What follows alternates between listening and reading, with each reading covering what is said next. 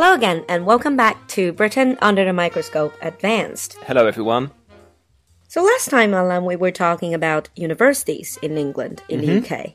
Let's expand on that topic because it's a huge topic. Well, absolutely.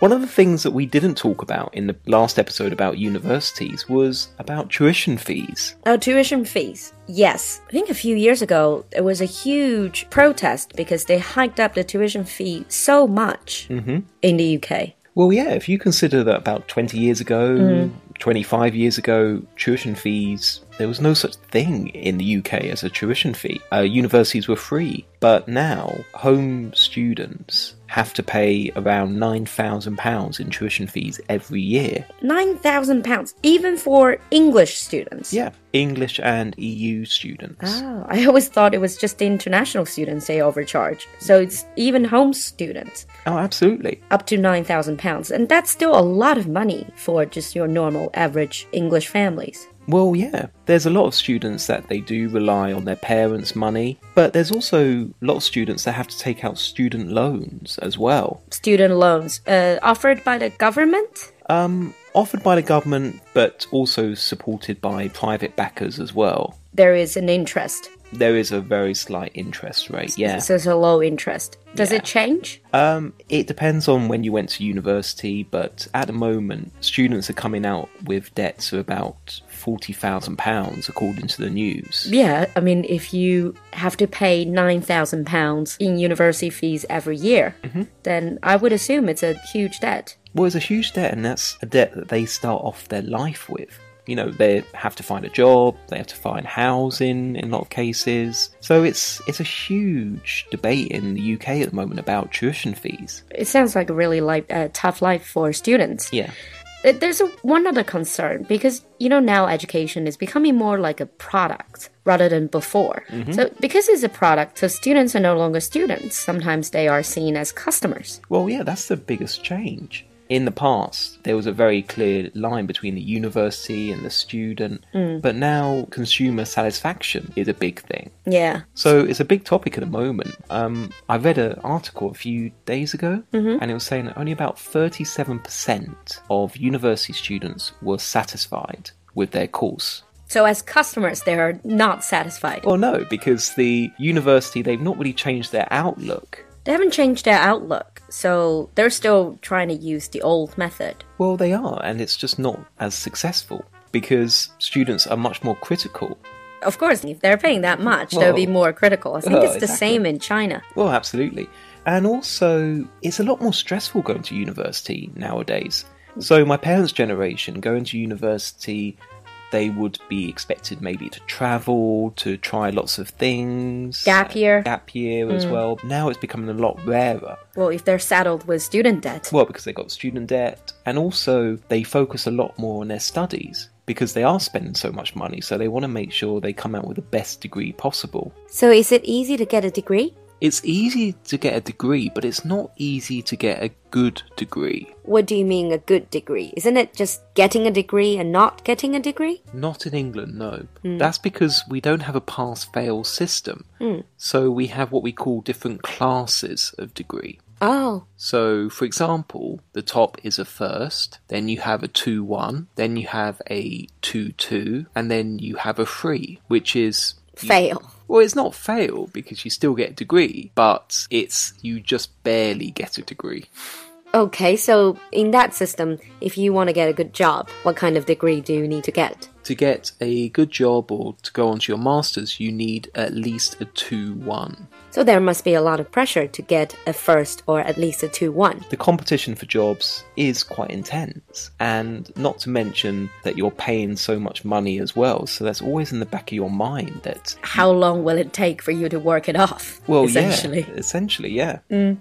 Yeah, I think it's a it's a common problem. It's just except that in China, most of the students probably would just take it out of uh, bank mom and dad because it's just the habit. It's just uh, what we do. Oh, yeah. And also, because of this pressure, things like internships become a lot more prevalent. But internships don't really pay, do they? Well, no, that's Not the that problem. much. So, for example, richer families Mm. they can afford for their son or daughter to go and do an internship. Mm. However, if the parents can't afford that, then they don't get the internship because they can't support themselves during that time. Oh, and then subsequently they won't be able to get very good job opportunities. Well, yeah, not as good as if you did an internship. Mm, true. And also, one of the other concerns mm-hmm. that I've heard is people are saying education, especially in the UK, are getting more elitist. Well, I wouldn't say more elitist. I would say university education was always a sign of being middle class or mm. upper class. I would say now that in the 1990s, this was actually one of the reasons why they had to bring in tuition fees, hmm.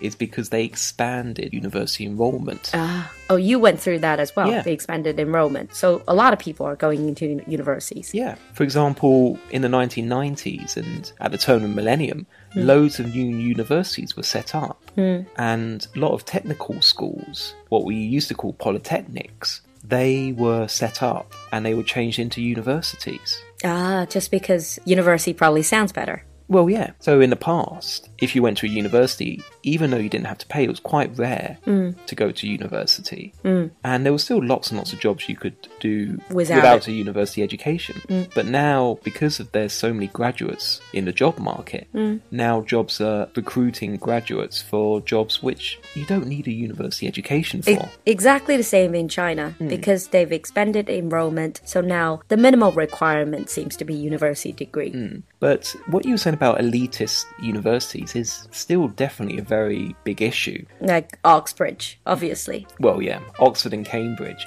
But Chinese are more familiar with uh, the American Ivy League, the Ivy League. Uh, so these are the elite private universities. Do you have similar things in the UK? We have what we call the Russell Group. The Russell Group. It's a group of universities that are the top in the country.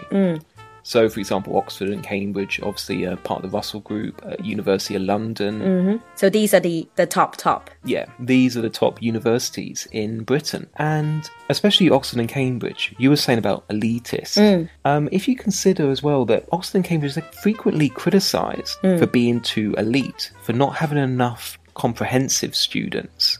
Comprehensive as in comprehensive school. Yeah, So, for those of you who probably forgot the previous episode, in secondary education in mm-hmm. the UK, comprehensives are free. Yeah. And grammar schools or public schools, they are private. Yeah. And you have to pay lots of money hmm. to get in.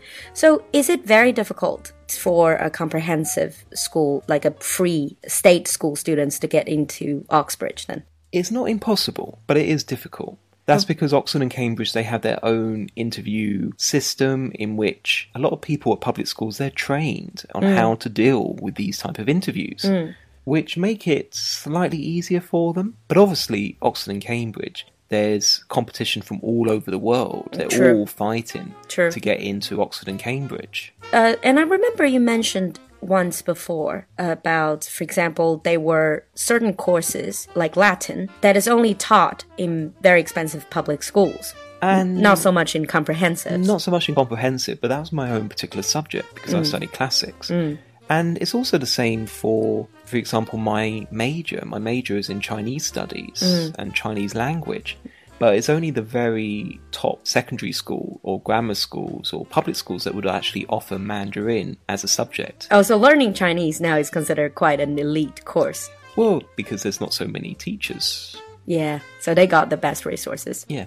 So today we looked at some of the problems, some of the concerns with the university education in the UK, uh, the tuition fees, the student loans, and also the elitism. But then again, saying with all the problems as well, universities in the UK and in England, they really are quite special. Mm. They're very traditional. They generally have a very high quality of teaching as well, And also research. and research abilities. It's always worth just to think about universities and mm. also do some research if you're interested. If you're interested in the topic, leave us a comment in the comment section. Yeah, And more on Britain in the next episode. absolutely.